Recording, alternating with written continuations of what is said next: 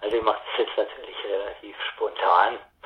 Ähm, Memorial Day, das geht darum, dass ähm, man all den Arbeiterinnen und Arbeitern gedenkt, die bei ihrer täglichen Arbeit ihr Leben, ihre Gesundheit aufs Spiel setzen und dabei auch ums Leben gekommen sind.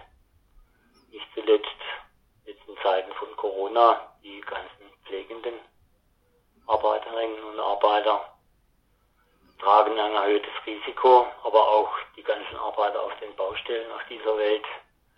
Es gibt ganz viele Bereiche, in denen wirklich die Arbeitnehmerinnen und Arbeitnehmer großen Risiken ausgesetzt sind und es ist an uns dort für Arbeitsbedingungen zu sorgen, die dieses Risiko minimieren.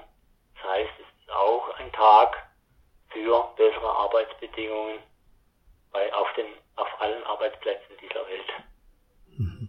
Jetzt speziell in äh, Baden-Württemberg, Sie sind ja von der IG Bau, äh, Baustellen sind immer etwas gefährlichere Arbeitsplätze. Im Moment sind es natürlich mehr die Krankenhäuser. Ähm, äh, gibt es hier das Problem, dass die Vorschriften mangelhaft sind oder dass sie nicht umgesetzt werden?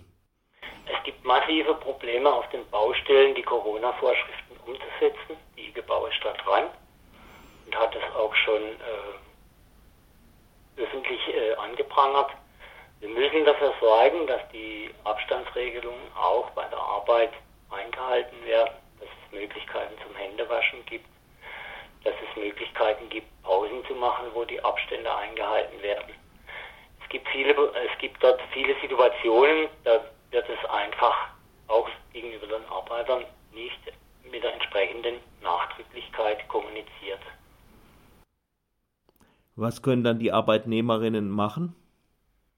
Sie können, wie bei allem, wenn es um, um, um Arbeitsbedingungen geht, sie müssen bessere Arbeitsbedingungen einfordern. Sie müssen gegenüber dem Arbeitgeber laut und deutlich sagen, was sie möchten.